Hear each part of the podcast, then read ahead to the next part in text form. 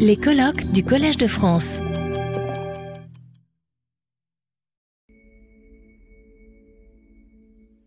Je remercie évidemment les organisateurs euh, et, Madame Surprenant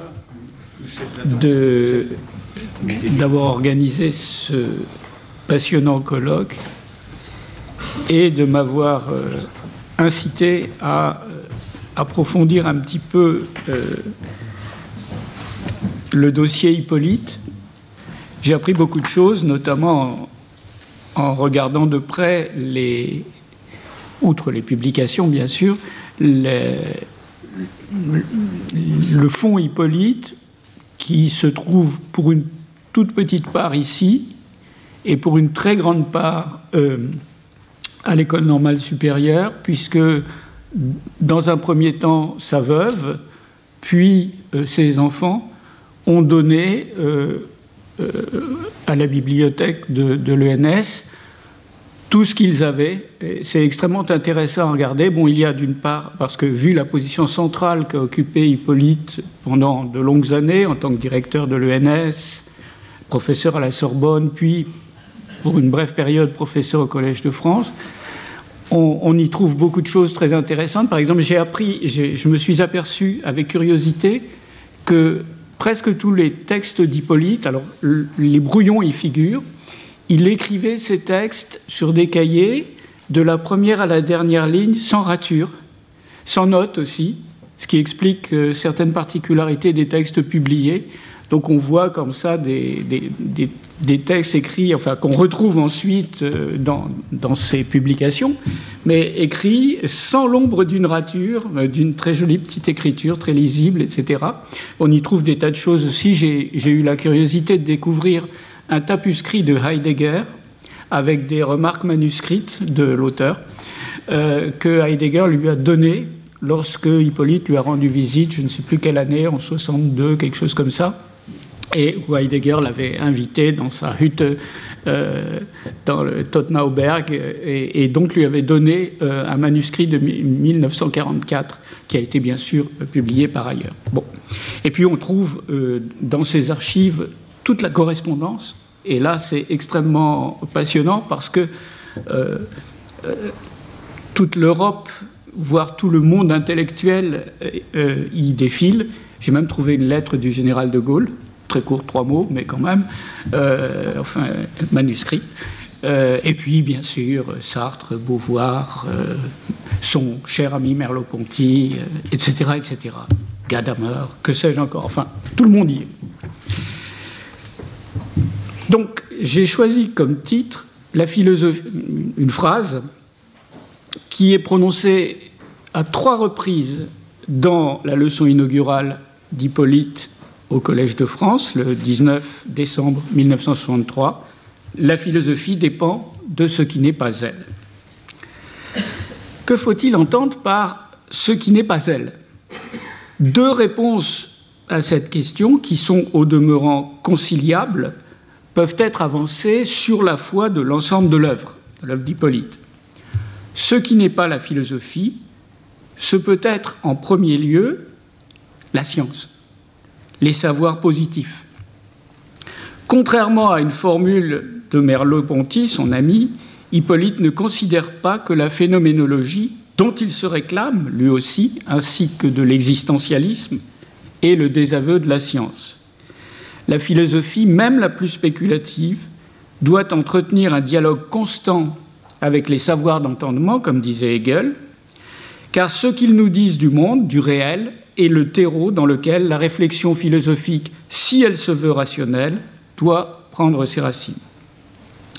Mais ce qui n'est pas la philosophie, c'est aussi l'expérience, le Lebenswelt, au sein duquel se constitue le rapport très réflexif au monde le sens, l'expérience.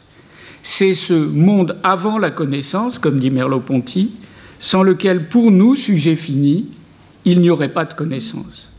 Et la philosophie, tout comme elle doit se confronter aux sciences, doit aussi, je cite, tenter de récupérer notre relation originaire à l'expérience vécue, à l'existence et à l'être. Ça figure dans la leçon inaugurale, cette phrase. Dans ses écrits et son enseignement, Hippolyte s'est efforcé de pratiquer ce double dialogue avec l'objectivité scientifique et avec l'expérience subjective, et ce de façon privilégiée au moyen de la lecture de textes classiques ou contemporains, ceux de Fichte, de Hegel, ceux de Heidegger, Bachelard et Merleau-Ponty, mais aussi, quoique moins continuellement, ceux de Marx. De fait, la place de Marx dans l'enseignement et l'œuvre publiée d'Hippolyte est modeste. Pour les publications, quelques articles republiés dans les études sur Marx et Hegel, 1965, et figures de la pensée philosophique, énorme recueil d'articles posthumes publiés en 1971, et plus récemment un texte sur lequel je vais revenir, il est important, dans le volume euh, Jean-Hippolyte entre structure et existence, qui est, paru il y a quelques années. Quant à l'enseignement, il a rarement été thématiquement consacré à Marx, bien que celui-ci figure dans le projet d'enseignement rédigé par Hippolyte lors de sa candidature. Toutefois, la leçon inaugurale évoque, je cite, l'importance historique et la pertinence de certaines de ses analyses, tout en en marquant la limite. Trop prisonnier de l'hégélianisme, le marxisme, je cite, oubliait les conditions existentielles de l'histoire et, je cite de nouveau, ne voyait pas toujours que l'aliénation n'est pas seulement liée au capitalisme. Durant ces cinq années d'exercice au Collège de France, Hippolyte n'a jamais pris pour objet principal la pensée de Marx, même s'il lui arrivait de l'évoquer. Toutefois, il faut noter qu'il prévoyait de, prendre le marxisme pour thème de son séminaire de l'année 1968-1969, séminaire qui n'a pas eu lieu. On dispose à ce sujet du témoignage d'Étienne Wolff, administrateur du collège. Dans la nécrologie qu'il lui consacre, il indique qu'Hippolyte, je cite, mesurait la distance qui sépare Hegel de Marx et se proposait de donner du marxisme une analyse euh, profonde et nuancée dans un séminaire dont il m'avait révélé le dessin. Ce vers quoi se dirigeait Hippolyte alors, dans sa réflexion sur Marx, nous en avons quelque idée grâce à deux textes publiés de façon posthume sur lesquels je vais revenir plus tard. Ces textes marquent ces deux textes posthumes, qui sont, pour ainsi dire, les derniers écrits par Hippolyte, juste avant de mourir, ces deux textes marquent une transformation importante de l'approche de Marx et du marxisme sous l'effet de ce qu'on peut nommer l'événement Althusser. Je vais d'abord parler de la manière dont euh, Hippolyte traite l'œuvre de Marx avant l'événement Althusser. Quel traitement l'œuvre de Marx reçoit-elle de la part d'Hippolyte antérieurement à ses ultimes prises de position? Sans surprise, c'est d'abord sous l'angle de son rapport avec celle de Hegel qu'elle est envisagée, et cette lecture, qui se définit comme humaniste, qualification notable quand on sait l'importance qu'a eu dans les années 1960-1970 le débat sur l'humanisme ou l'anti-humanisme de la pensée de Marx, cette lecture est au service d'un projet philosophique plus vaste, défini dans le livre Logique et existence, 1953, sur la base d'une lecture attentive de la logique de Hegel et d'une fréquentation assidue de la phénoménologie. Je parle de la phénoménologie de tradition husserlienne, pas de la phénoménologie de l'esprit. Donc, bien sûr, il fut le traducteur et le commentateur. Ce qui a été à la base de sa notoriété. Ce projet consistait à jeter une passerelle entre les exigences de la pensée logico-systématique et les sollicitations du monde de la vie, ou pour le dire de façon sommaire, entre l'idéalisme allemand, Kant, Fichte, Hegel et leurs descendants présomptifs Marx, et la phénoménologie, et la phénoménologie Husserl, Heidegger, Sartre, Merleau-Ponty. Cette première lecture hippolytienne de Marx, une lecture très homogène, qui se développe depuis les premiers écrits qui lui sont consacrés, après 1945 jusqu'au milieu des années 60, cette lecture comporte quatre caractères principaux par lesquels elle se démarque prudemment de la lecture dominante, notamment celle qui a cours au sein du marxisme dit orthodoxe. Cette lecture hippolytienne est une lecture humaniste, au sens que les manuscrits de 1844 donnent à cette thématique, une lecture philosophique plutôt qu'économique, une lecture continuiste, elle récuse l'idée d'une rupture au sein de la pensée de Marx, et enfin une lecture hegelienne, au sens où le rapport de Marx avec la pensée de Hegel sert de fil conducteur privilégié à la lecture de ses écrits. Je reprends rapidement ces quatre points. Première propriété du marxisme selon la lecture d'Hippolyte, c'est un humanisme. Dans son complet développement, la pensée de Marx développe, dit-il, un humanisme réel. Elle est, dit-il encore, une philosophie de l'homme. Commentant le jeune Hegel de Lukács et remontant comme lui de Hegel à Marx, Hippolyte note que la thématique de l'extériorisation par le travail et le langage, exemple d'une objectivation qui ne soit pas nécessairement, mais elle peut l'être aussi, génératrice d'aliénation, est, je cite, le fondement de ce qu'on a à juste titre nommé l'humanisme socialiste. Hippolyte n'ignore pas que cette compréhension humaniste de Marx, de sa part comme de celle de Lukács, suscite la méfiance de bon nombre de représentants du marxisme orthodoxe, et ce, avant même qu'Althusser avance la thèse d'un anti-humanisme fondamental de l'œuvre marxienne de la maturité. Mais Hippolyte maintient cette position qui lui permet aussi d'affirmer l'essentielle continuité entre la philosophie hegelienne et ce qu'il nomme l'humanisme marxiste. Deuxième caractère de cette lecture, Hippolyte voit en Marx d'abord un philosophe, même si, à partir de 1844, les travaux économiques ou plus exactement la critique de l'économie politique, occupe une place privilégiée dans la pensée de Marx. La thèse est clairement énoncée, je cite, Marx ne peut se comprendre qu'à partir de ces travaux philosophiques, philosophiques que sont les écrits antérieurs au manifeste communiste et au capital. Hippolyte précise que, je le cite, la jonction des deux disciplines, l'économie et la philosophie, est la découverte propre de Marx. Ce qui n'est pas exact d'ailleurs, puisque cette jonction, ou l'examen des problèmes qu'elle permet de poser par rapport à l'organisation du monde moderne, est déjà bien présente, très présente chez Hegel, mais surtout, il est vrai, dans les manuscrits d'Iéna, des textes dont Marx ne pouvait euh, pas avoir connaissance puisqu'ils ont été publiés euh, après sa mort, au début du XXe siècle. À chaque moment de son, je reviens à Hippolyte et à sa lecture de Marx, à chaque moment de son évolution, dit-il, je cite, l'œuvre de Marx suppose une philosophie sous-jacente.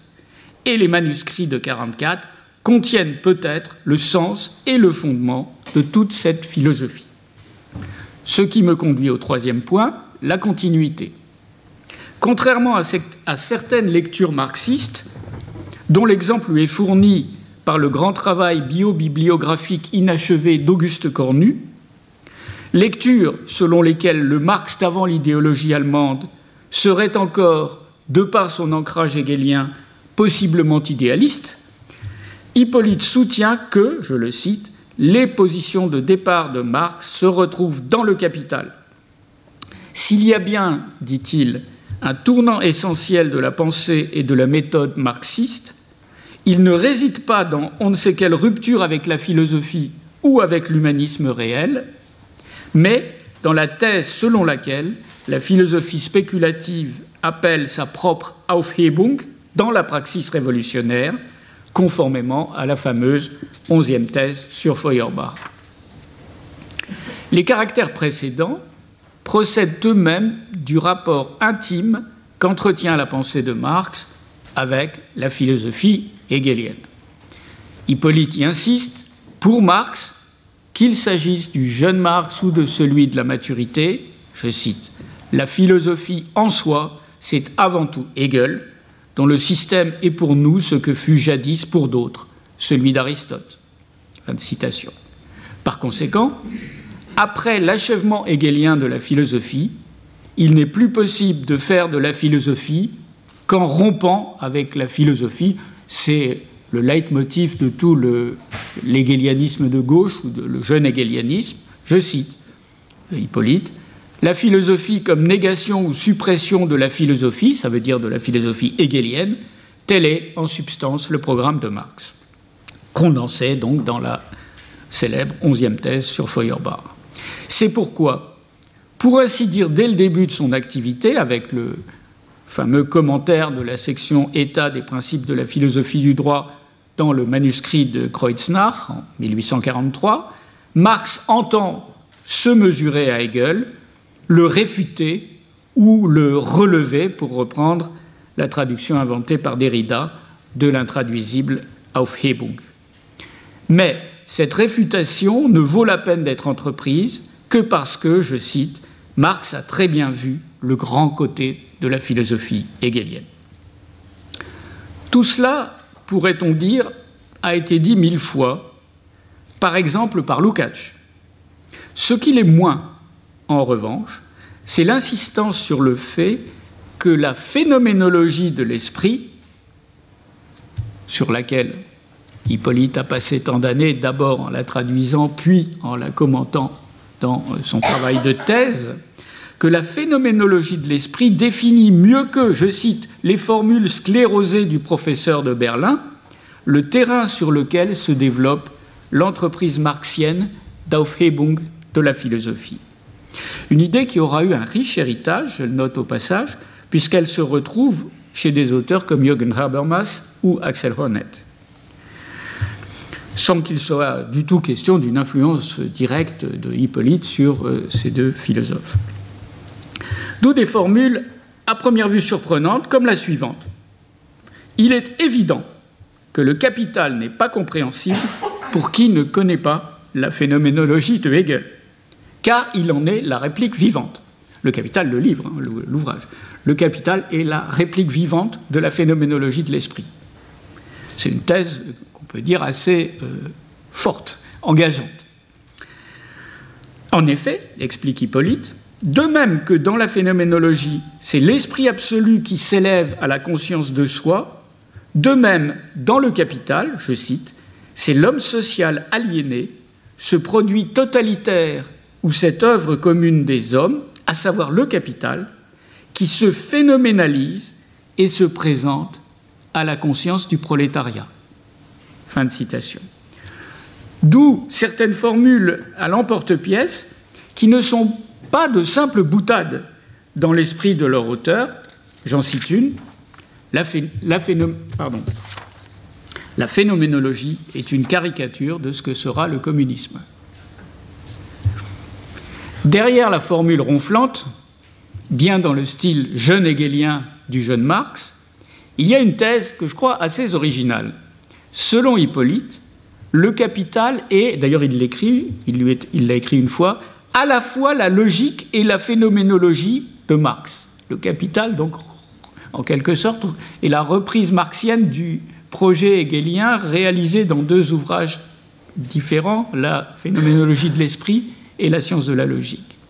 Mais Marx, dans le Capital, renverse en quelque sorte l'ordre en allant non plus d'une théorie des apparences, qui serait la phénoménologie, à une théorie de l'essence universelle de tout ce qui apparaît, qui serait la logique, mais de l'abstrait au concret, de l'essence profonde, la valeur travail, à l'apparence. Une interprétation originale et perspicace de la vieille image inventée par Marx lui-même d'une remise sur ses pieds d'une dialectique hegelienne qui marchait sur la tête. Toujours est-il qu'il convient, selon Hippolyte, de remonter à la phénoménologie que Marx n'a jamais perdu de vue depuis qu'il l'a notée durant ses années de formation pour comprendre la structure interne de l'ouvrage ultime et inachevé de Marx. Si on fait le bilan de cette lecture de Marx durant, on va dire, l'essentiel de la carrière intellectuelle d'Hippolyte. Ça donne la chose suivante. Jusqu'aux premières années de son enseignement au Collège de France, le Marx de Jean Hippolyte, ce Marx révolutionnaire et, si l'on ose dire, existentialiste, est un philosophe, un philosophe humaniste et, si j'ose dire, un dissident du hegelianisme. Dissidence légitime, sans doute, surtout si on la confronte au devenir parfois inquiétant de la philosophie hegelienne entre les mains de certains de ses disciples. Je pense bien entendu au Hegel proto-fasciste, des hegeliens de droite de la République de Weimar ou de l'Italie euh, mussolinienne. Mais cette révolte marxienne n'a pas abouti. La question dès lors qu'Hippolyte pose, mais laisse ouverte, est, je cite, Pourquoi, en dépit d'une compréhension géniale non seulement des vagues de fond, mais encore du jeu des apparences, pourquoi Marx a-t-il échoué? À cette question, la réponse d'Hippolyte est assez étrange et elliptique. Je le cite. C'est dans un texte qui s'intitule La compréhension de l'histoire vécue chez Marx à propos du 18 Brumaire euh, de euh, Louis-Napoléon Bonaparte. Alors je cite ce jugement assez étrange. L'histoire, comprise comme histoire et comme histoire révolutionnaire, a connu, après Marx, un point de rebroussement. Les mots de production, de classe sociale, de révolution, d'économie généralisée et peut-être d'histoire, avec un grand H, ont changé de signification, de sorte que la description de Marx, si profonde soit-elle, ouvre la voie à une interprétation d'elle-même susceptible de la reconduire dans la perspective de notre histoire à nous. Une interprétation d'elle-même susceptible de la reconduire dans la perspective de notre histoire à nous. Formule très elliptique. De quelle interprète, vers quelle interprétation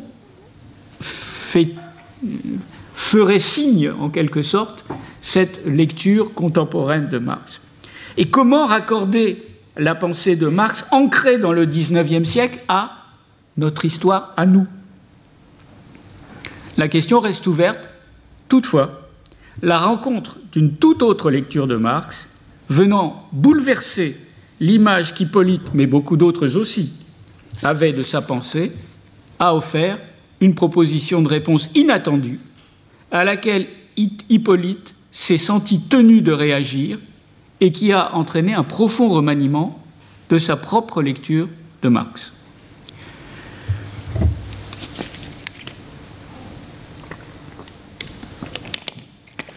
La publication de Pour Marx et de Lire le Capital a été un événement intellectuel en 1965 a été un événement intellectuel et politique dont Hippolyte, qui connaît évidemment fort bien Louis Althusser de par leur longue cohabitation à l'ENS, cherche à mesurer la signification dans deux articles publiés l'un et l'autre après son décès subi.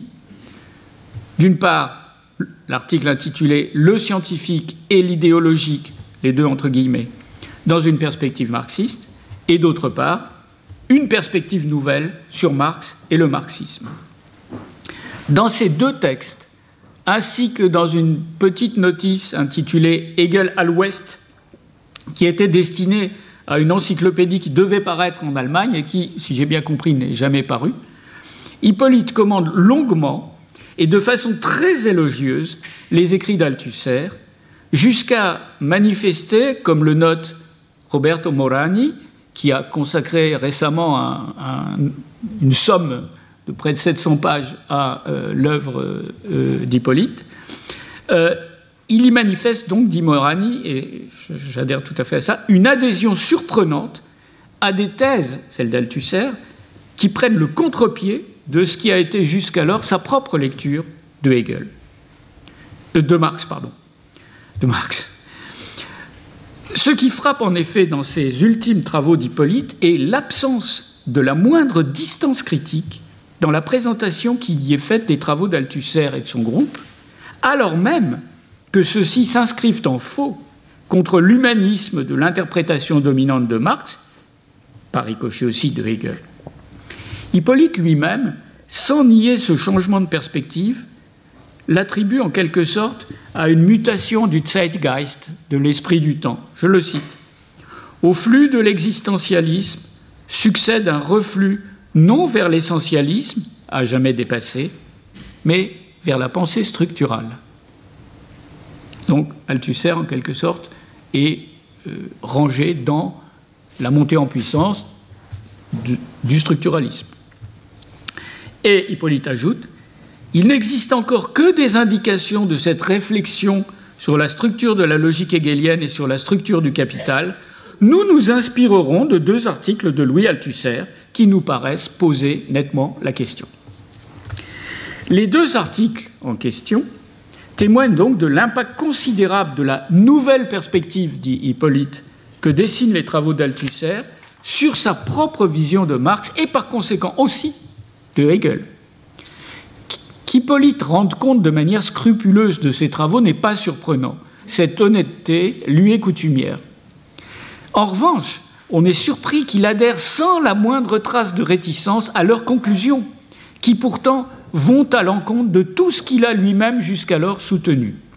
Ainsi, il admet que dans une perspective, on dira euh, althusséro-bachelardienne, dont il reconnaît la, pertinence, il faut admettre l'existence d'une coupure épistémologique entre la science et l'idéologie, ce qui a pour conséquence, je cite Hippolyte, le refus de voir dans le marxisme un humanisme. Et il ajoute, en une sorte d'autocritique, c'est cette coupure entre la science marxiste et l'idéologie que l'interprétation humaniste du marxisme, autrement dit la sienne, méconnaît ce qui laisse ouvertes deux questions épineuses qui ne sont qu'évoquées dans l'article. Premièrement, une fois posé que la dialectique marxienne n'est pas le simple renversement ou la remise sur ses pieds d'une dialectique hegelienne qui marchait sur la tête, qu'en est-il du rapport entre la science de l'histoire qu'est, dans la perspective marxiste-althussérienne, le matérialisme historique de Marx, et la philosophie marxiste proprement dite, c'est-à-dire, même si Marx lui-même n'a pas employé cette expression, le matérialisme dialectique. Deuxième question, et ici Hippolyte prolonge en quelque sorte la réflexion d'Althusser, s'il est vrai que l'idée, je cite Althusser commentant, non pardon, je cite Hippolyte commentant Althusser, s'il est vrai que l'idéologie est indispensable à toute société, quelles pourraient être, et là c'est Hippolyte qui pose la question, les formes d'une idéologie communiste?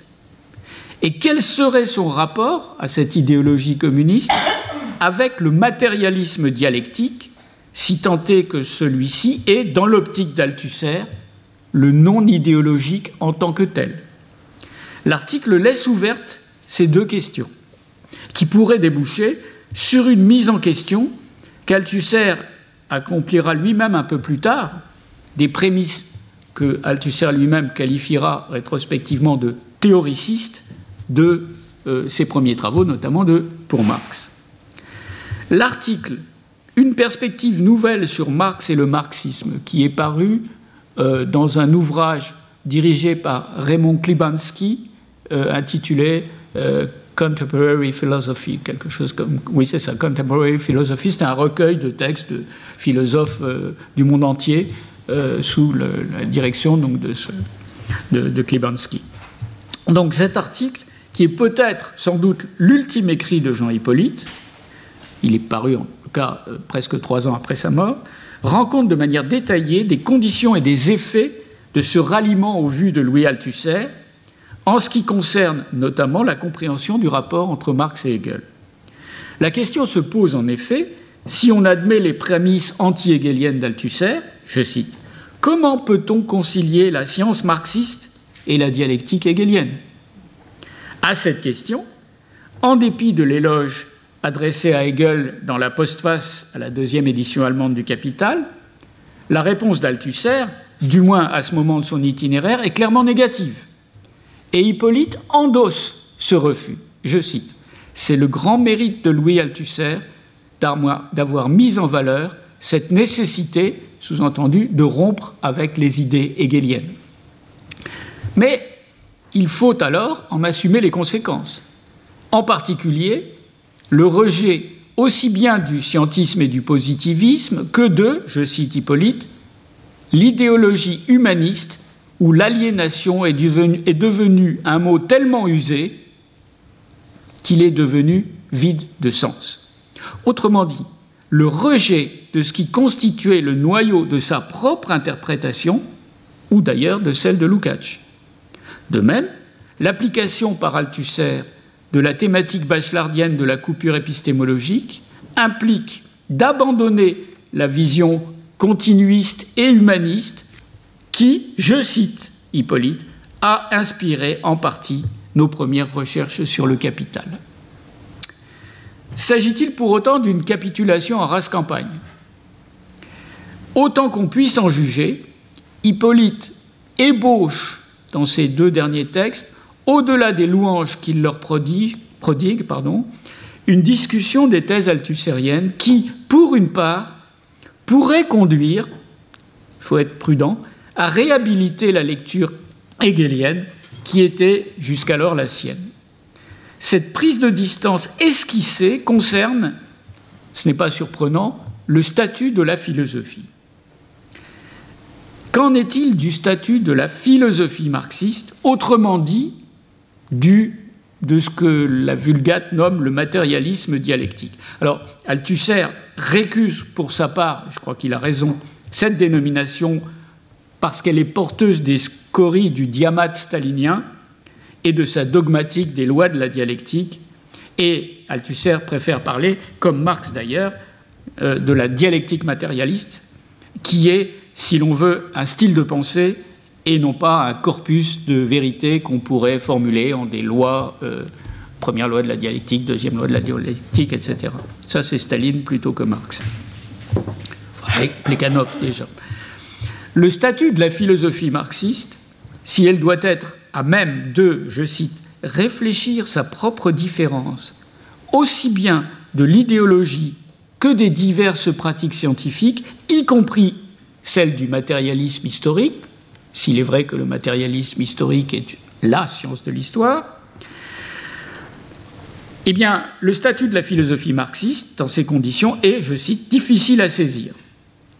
Mais Hippolyte n'hésite pas à dire que celle-ci se rapproche d'une sorte de savoir absolu. Mais alors, comment ce savoir serait-il compatible avec l'enseignement du matérialisme historique, selon lequel toute forme de savoir répond, sans en être le pur et simple reflet, aux conditions matérielles qui rendent possible son émergence? Aporie. Admettons cependant puisqu'il ne faut pas réduire l'enseignement de Marx à une forme d'historicisme, la possibilité de principe d'un savoir tel que doit l'être le matérialisme dialectique, qui est, réaffirme Hippolyte, la philosophie, proprement la philosophie du marxisme. Ce savoir, si on en accepte la possible existence, a donc, du point de vue d'Hippolyte, et il y a sans doute une certaine ironie dans la formulation, quelque chose à voir avec le savoir absolu de Hegel, en ce sens qu'il est, je cite, le seul savoir qui décide de lui-même et réfléchit sa propre différence. Mais, contrairement à ce qu'il en est chez Hegel, chez Marx, je cite Hippolyte, il n'y a pas de soi, autrement dit, de réflexivité ontologiquement fondée du savoir, en tant que savoir de soi, de l'être lui-même, tel est le projet de la logique hegelienne. De ce fait, la dialectique marxiste, je cite, n'est plus celle du sujet hegelien qui se pose lui-même, se contredit et résout sa contradiction dans une forme plus haute par une réaffirmation de soi.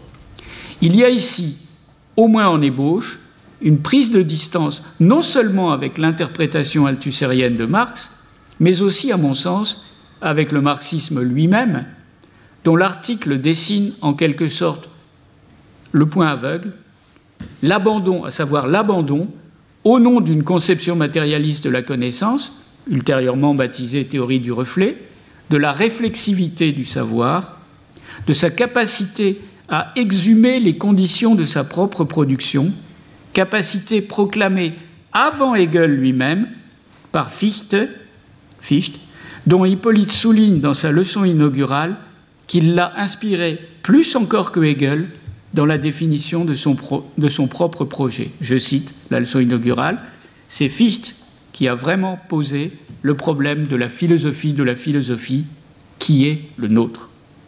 Ce sont probablement ces questions qu'aurait abordé dans la continuation des deux derniers articles le séminaire sur Marx programmé pour l'année 1968-1969.